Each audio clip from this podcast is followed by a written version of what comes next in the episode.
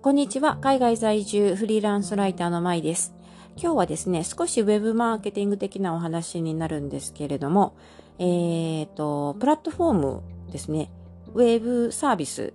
を使用するにあたって、そういうところでね、いろんなところで活動されている方いると思うんですが、その場合、一つのプラットフォームに依存することは危険ですよという、そういうお話をしてみようと思います。あの、まあ、なんでこんな話をするかというと、私はもともとあの、ステータスとしてライターなんですけど、えっ、ー、と、ブログとかね、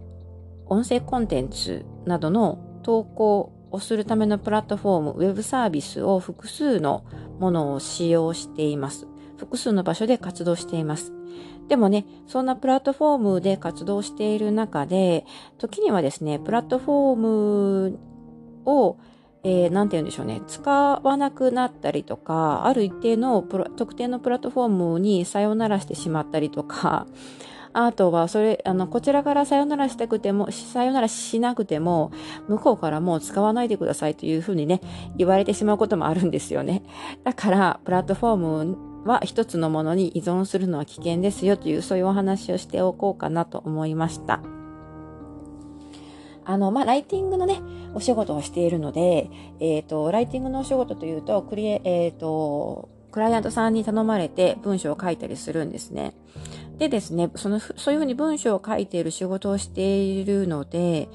あの、自分のね、文章力を磨くためにも結構自分の好きなことを書いたりとか、ブログを作ったりとか、その他の文章投稿サービスなどを利用して文章を投稿したり公開したりしています。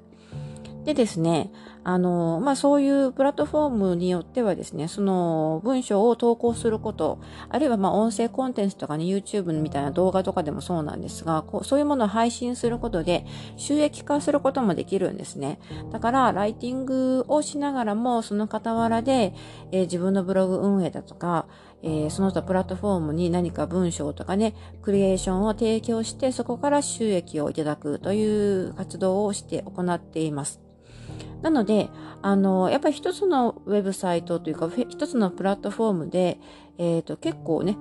稼げるということが分かってくると、どうしてもそこにばかり集中しがちになるんですが、そうなるとですね、えー、まあ、稼げていたとしても、突然、相手側から、プラットフォームの方から、もうこれ以上うちのプラットフォーム使わないでくださいみたいなことをね、言われることがあります。本当にこれあります。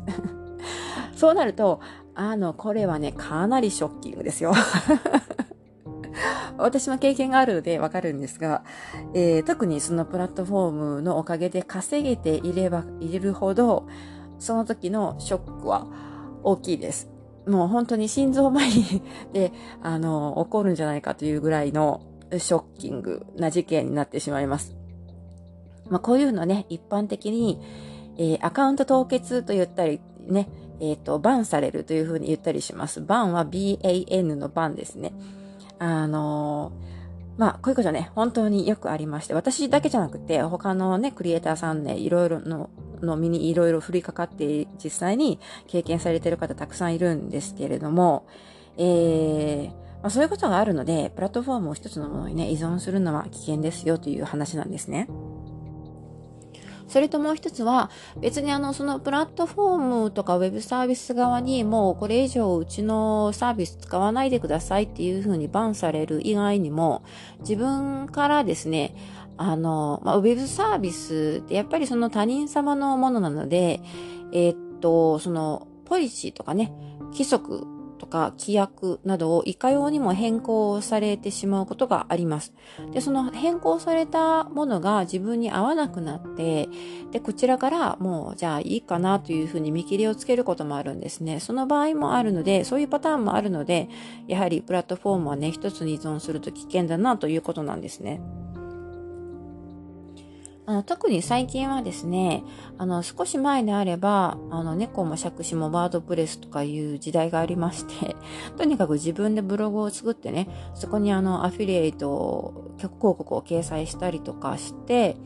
収益化するという手法が割と一般的だったんですけれども、最近はね、ちょっとまた事情が変わってきてて、ワードプレスでブログを作ってもですね、なかなかこれを、えっ、と、そのブログにアクセスを集めることが難しいというか、時間がかかるということで、時間がかかる上に、あまり見返りがね、期待できないというところがあって、割とこういうね、その他のウェブサービスを使って文章だとか、えー、何かしらのコンテンツを投稿するという方が増えてきていると思います。で、それはあの悪いことではないなくって、むしろね、どんどんやって、やった方がいいとは思ってるんですが、そういう時に、やっぱり一個だけの、一つだけのプラットフォームに依存して、もうそこに全ての情熱をの注いでしまうとですね、あの、後で大変な目に遭うかもしれないので、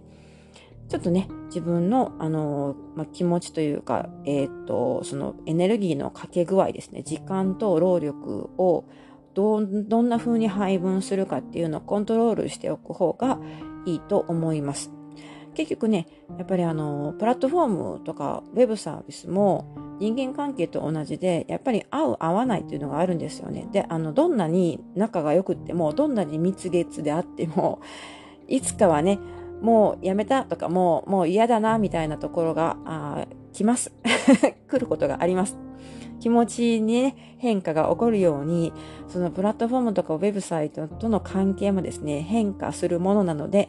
えー、そういうことをね、覚悟して使うということですね。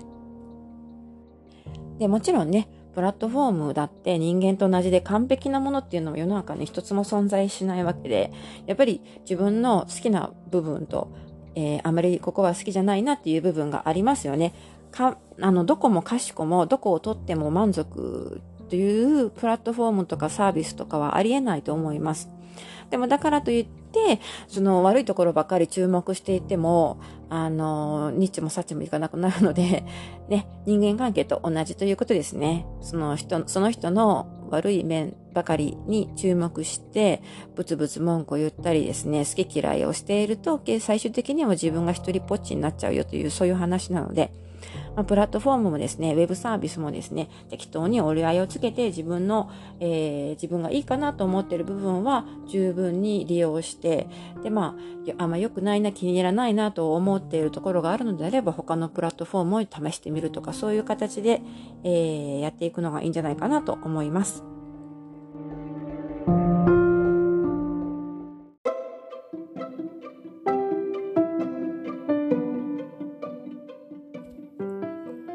あの、もちろんですね、オンラインで活動するということの目的は人それぞれなので、